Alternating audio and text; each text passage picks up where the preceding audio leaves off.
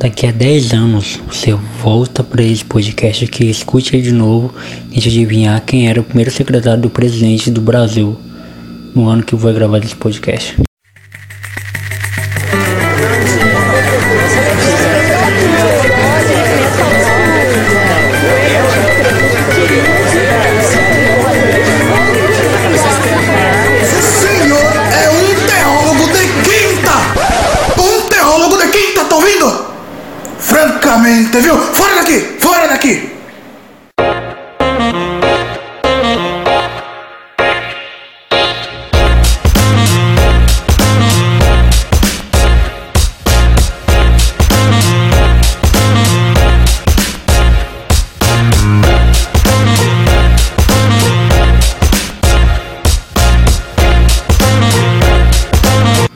Fala galera, Jonathan Fernandes mais uma vez aqui com vocês.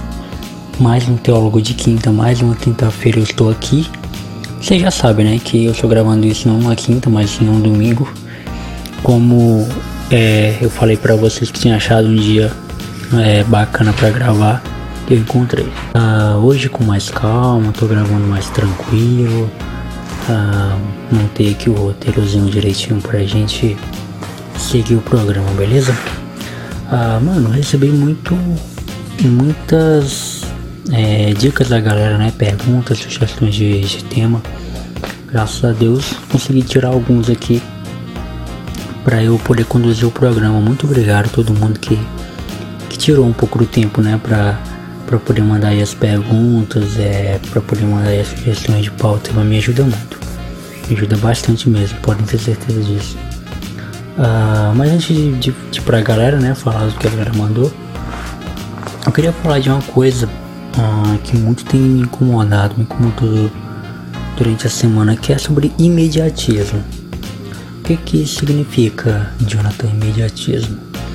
Ah, nós somos pessoas muito imediatas, ou seja, nós queremos tudo imediatamente. Nós queremos tudo para ontem, nós queremos tudo ah, com urgência. E mano, é, na maioria dos casos, as coisas que são com urgência, com emergência, as coisas que são é, com imediatismo, vou colocar assim, ah, elas não saem bem feitas ou elas não saem ah, tão bom quanto ficaria se tivesse se levasse mais tempo para ficarem feitas. Ah, exemplo, a minha mãe, eu tenho uma treta com minha mãe enorme aqui em casa. Que ela pede pra eu encher os litros que eu tomo muito tereré, né? Inclusive, tô gravando aqui com meu tereré, meu tradicional tereré. Que o que me ajuda a esfriar a cabeça. Ah, então, eu, eu, às vezes, eu não, pra não ficar quebrando o gelo direto, é, eu, eu bebo com água mesmo. É, sem gelo, né? Só água gelada. E aí os vasos, os vasos ficam secos ela Jonathan me encheu, os, me encheu o vaso, encheu os litros e tal. E eu falo, mãe, eu vou encher. Mas calma. E acaba que a mãe não, não, não tem calma. Ela vai lá e enche. Porque ela é imediata, ela quer as coisas tudo na hora.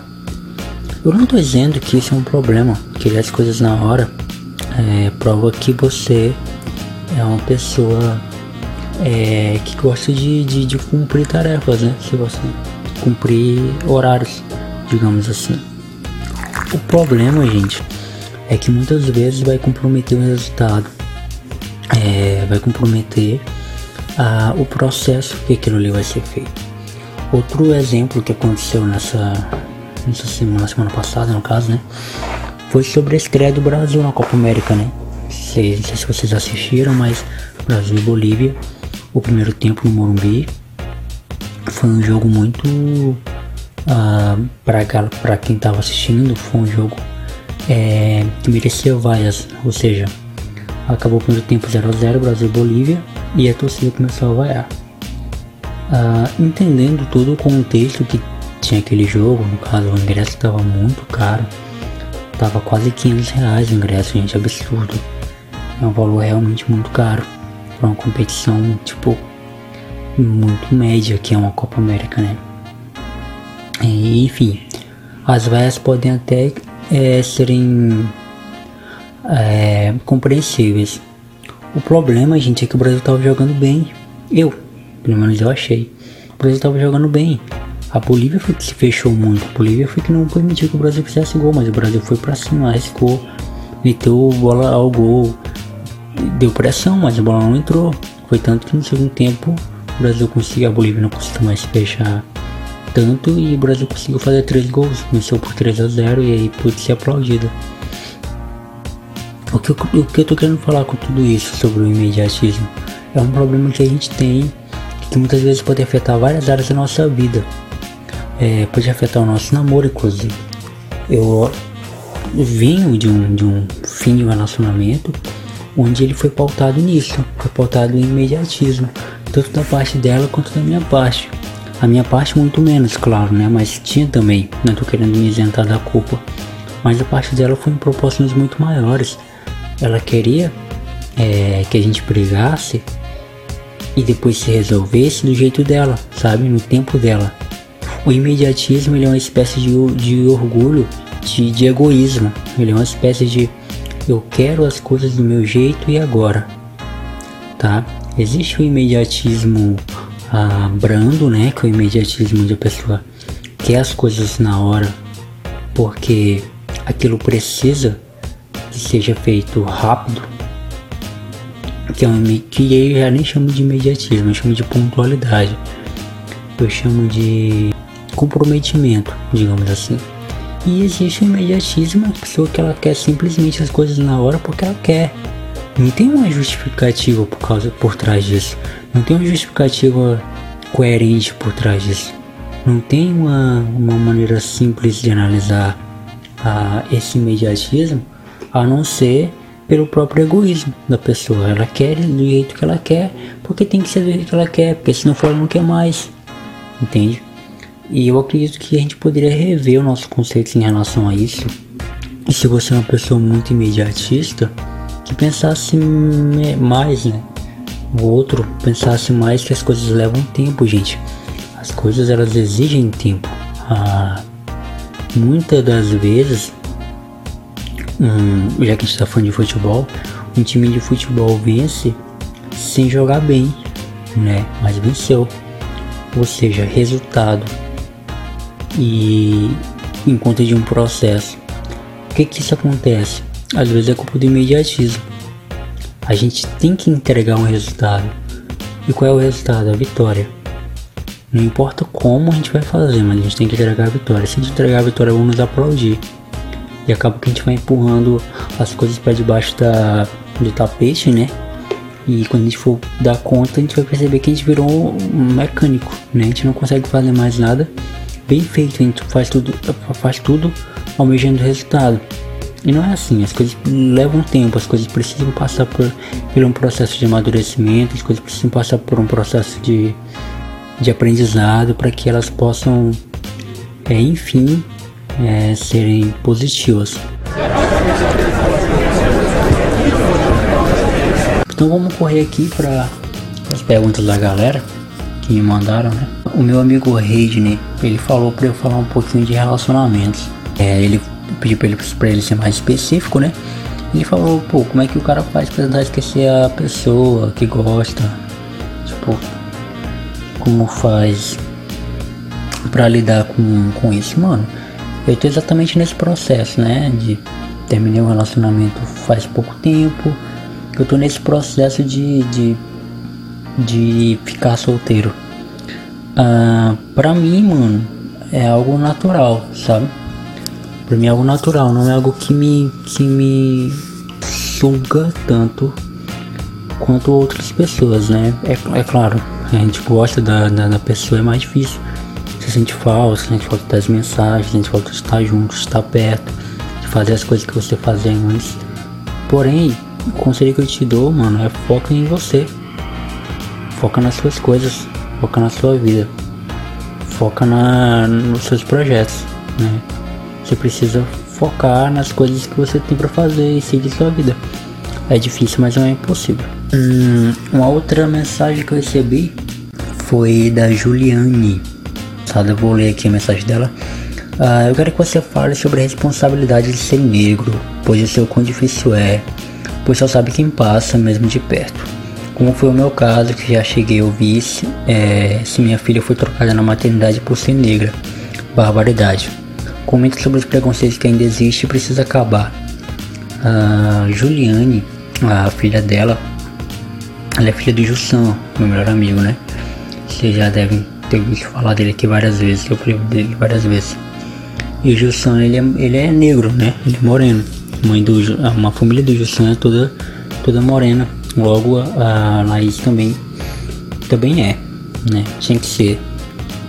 A, alguma coisa ela tinha que parecer com o pai, ela puxou a cor. Ah, mano, essa é uma questão muito profunda.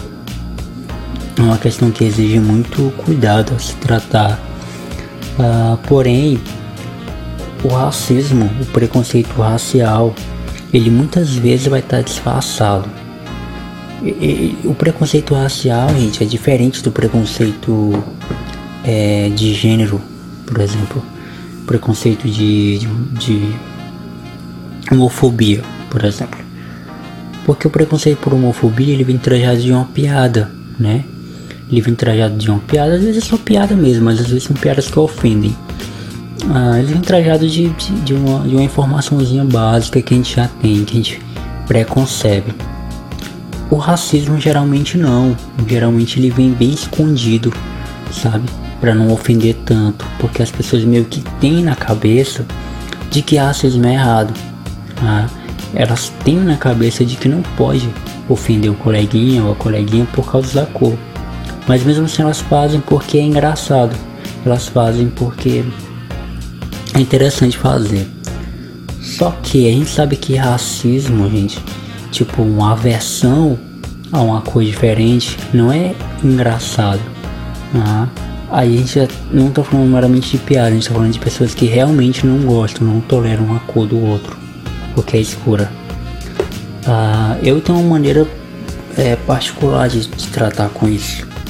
Ah, eu sei da minha cor, eu sei do meu cabelo também, que remete à minha cor. E eu sei que as pessoas me olham estranho, me olham como se eu fosse assaltá-las, como se fosse roubá-las, como se eu fosse. É, como se fosse um ladrão, como se fosse alguém marginalizado. Eu não as culpo por isso. O que não dá para aceitar, o que a gente não pode aceitar, é que esse preconceito, é que essa, essa predisposição né, de, de julgar antes mesmo de saber quem é, ela se torne algo rotineiro, ela se torne algo tão normal que acaba sendo banal. E de tão banal acabar que não virando mais nem preconceito, apenas precaução. Porque o que as pessoas querem fazer com, com o preconceito racial é uma precaução, né? Por exemplo, eu não, não é que eu tô achando que a sua filha não seja sua filha por causa da cor. É que é estranho, entendeu? é que você é branca e a sua filha é preta. É só isso que eu achei estranho, mas tudo bem. Entendeu? O que, o que, que a gente quer dizer com isso? É que as pessoas vão acabar que utilizando de um artefato, então de um fato, para poder colocar o preconceito dela em atividade. É como eu tô te falando, muitas vezes o racismo ele, ele vai ser até difícil de ser identificado porque as pessoas elas cobrem isso. Né? elas não acham que que é fácil chegar para pessoa dizer eu não gosto da sua cor porque a sua cor é negra, a sua cor é preta. Não, elas vão usar de artifícios para poder é, tirar uma onda com a cor, com a sua cor. Então, uma forma bastante interessante de lidar com isso é não permitindo que isso se torne algo normal, que isso se torne algo rotineiro, que isso se torne algo que, que, que passe desapercebido, né? na primeira piadinha, na, na primeira, na primeira coisa ruim que vier para você em relação a isso, você já corte. Já cortar mal pela raiz é um grande. É um grande passo. A gente sabe que é difícil, gente. A gente sabe que as coisas não funcionam assim. E que vai demorar muito ainda pra gente se despertar dessa, desse mal, que é o preconceito racial, mas paciência e vamos caminhar pra gente poder chegar lá, né? O Nathan, um outro amigo meu, que já gravou podcast comigo, mandou aqui. Um tema que me preocupa bastante é a divisão política no nosso país. Por que será que a esquerda não aceita o presidente Jair Bolsonaro e quer defender um bandido como Lula? É, bom, a esquerda nunca vai aceitar o Bolsonaro porque o Bolsonaro é de direita, né, mano? Ah, ele já falou aqui que tem medo de, de falar disso porque tem medo de perder a amizade, porque tem muita gente que, que apoia. Enfim, mano, muito obrigado, Natan, pela, pela sua pergunta. Mano, a questão de Bolsonaro, questão de governo é uma questão muito uh, muito polêmica, né? Eu, eu, já cheguei a gravar um podcast sobre isso. Uh, a questão é que a gente, a gente gosta de defender é, o lado perverso da história, né? A gente gosta de defender o lado mais mocinho da história. Uh, por exemplo, a gente pega uma, uma vilã de uma novela, por exemplo. Gente pega uma, ela faz maldades, a novela toda, pai e tal. E só que em alguns capítulos o, o diretor, o autor lá da novela tenta deixar claro pra gente de que ela faz aquilo por conta que algo aconteceu para que ela fizesse aquilo. Né? Ou seja, é, por exemplo, o cara ele é ladrão porque ele não teve educação, porque as coisas para ele são mais difíceis, porque ele é negro, pai e tal. Por isso que ele é ladrão, entendeu? Então é meio que a gente tem que sentir uma pena da pessoa por ela ser quem ela é. Eu não vejo dessa forma. Uh, a gente precisa sentir pena do Bolsonaro porque ele pegou uma facada? Não. A gente precisa sentir pena dele. A gente precisa sentir compaixão. É diferente. Porque você poderia ter pegado uma facada. A gente precisa sentir pena do Lula porque ele tá preso? Não. Precisa sentir compaixão. Porque você também poderia ser preso. Só que a questão é, Bolsonaro pegou uma facada em uma situação onde ele estava ah, fazendo campanha política para se eleger. O Lula ele foi preso por uma série de condenações, por uma série de acusações que tem contra ele. Então, acusações essas que já foram passadas por várias e várias sessões judiciais, né? Então, o que, que eu tô querendo dizer com isso, gente? É que a gente tende a apoiar o lado ah, mais estranho da coisa, né? A gente não tende a apoiar o lado mais seguro, que é o lado mais firme. A gente acha até o, o, o mocinho da história, não tô querendo dizer, gente, que o Lula é vilão, Bolsonaro é mocinho, não. Não vai me entender mal. Tô querendo dizer que a gente tende a, a achar o mocinho por si só já é um mocinho, um mocinho, então a gente não quer é, dá mais é, justificativas para ele ser bom. Mas já por outro lado, com o vilão a gente quer fazer o contrário. Com o vilão a gente quer dar justificativa do porquê que ele é mal, né? Ó, ele até que é mal, ele até que faz maldade, mas olha só porquê que ele faz maldade. Com, ninguém pode xingar o Lula, ninguém pode falar mal do Lula, porque sempre vai ter um retardado que vai chegar para si e falar: Ó, o Lula, ele tá certo que ele roubou, que ele fez isso, que ele fez aquilo outro, mas olha o tanto de coisa que ele já fez pelo Brasil. Então aí, gente, eu já vou entrar em um outro, em outro tema, né? Que eu acho que o Lula ensinou o brasileiro a ser mais pobre. A não pensar como alguém independente. Né? Ele tentou meio que escravizar o brasileiro. Com tantos é, benefícios, entre aspas, que ele propôs ao pobre, né? Então é, é dessa forma que eu vejo, gente. Dessa forma que eu vejo. Eu não enxergo o Lula como um mocinho da história, assim como eu não enxergo o Bolsonaro como um mocinho da história. Eu só acho que o Lula, ele merece, se ele realmente cometeu um crime, ele merece pagar. Enquanto não conseguiram provar nada contra o Bolsonaro, então não vejo por que é, condená-lo. E paciência, gente. Bolsonaro assumiu a presidência agora, tá com seis meses. A gente teve tanta paciência com o Lula, né? A gente reelegeu o Lula várias vezes, a gente re reelegeu o PT várias vezes, então vamos ter paciência. Ano que vem, é, nesse mesmo período, em junho, a gente já começa a cobrar. Já começa a ver, ó, você prometeu tantas coisas até agora nada. Mas calma, paciência que uma hora as coisas vão, vão andar. E pra encerrar, tinha que ter uma, né, mano? Tinha que ter uma sobre o Neymar. meu amigo Denis mandou um áudio aqui de 45 segundos fazendo uma pergunta, vamos ouvir. Fala Neymar. Então, cara, minha pergunta é o seguinte. É, primeiro, o episódio né, que tem acontecido aí recentemente com o nosso jogador Neymar. E como todo mundo sabe, você é fã. Logo em seguida veio a lesão e tal. E todo esse momento aí que o nosso craque está vivendo. Então a pergunta é: você acha que após tudo isso, Neymar vai ter força, vai ter psicológico, maturidade e futebol para poder suportar tudo isso e se tornar melhor do mundo um dia? Mano, valeu a pergunta. Eu não sei se ser melhor do mundo está nos planos do Neymar. E eu também não sei se ser melhor do mundo ele traz algum algum benefício uh, emocional, por exemplo, para tua carreira.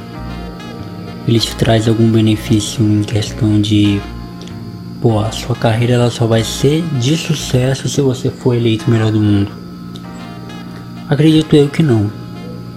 Obviamente que é um grande prêmio, né?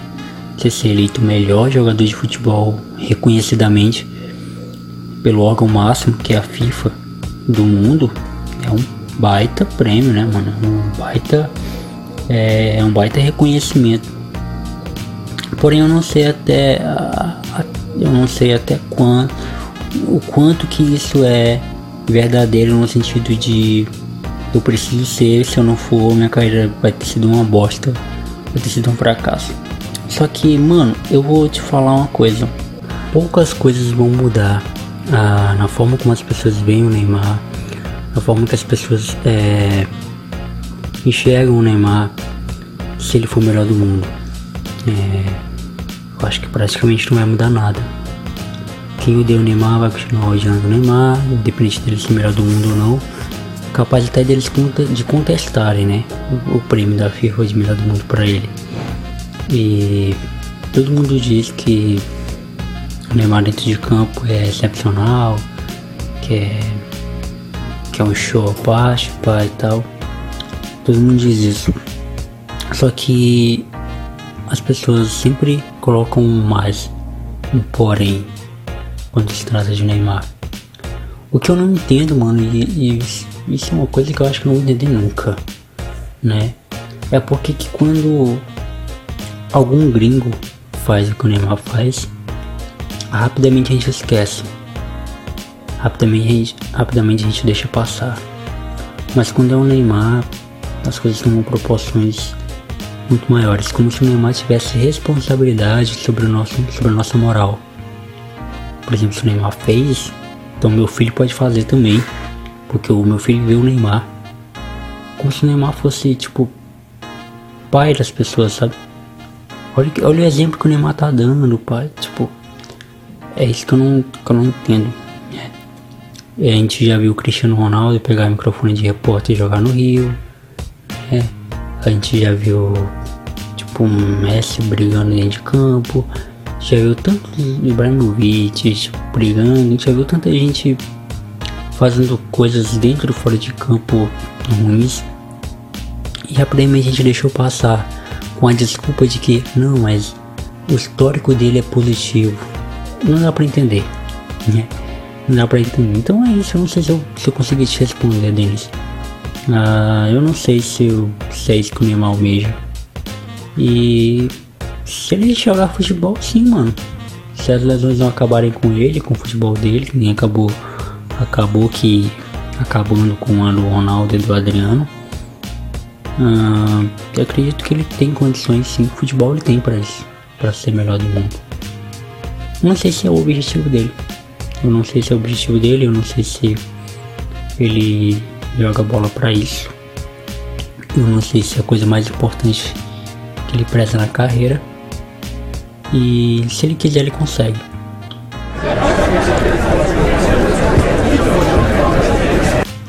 Gente, muito obrigado, muito obrigado mesmo de coração. Todo mundo que mandou aí sugestão. ah, de tema, mandaram perguntas. Eu estou muito grato mesmo a vocês, muito grato, realmente, me ajudarem a fazer o programa, beleza? É, conto com vocês para continuarem me ajudando nessa. Podem mandar, continuar mandando sugestão de temas aí, perguntas.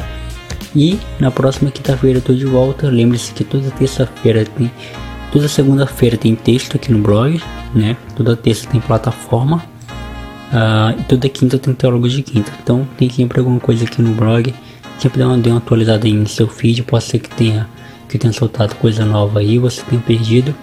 Então é isso, me ajude a divulgar, divulga aí para sua prima, para seus primos, para seus tios, seus amigos aí de, de faculdade.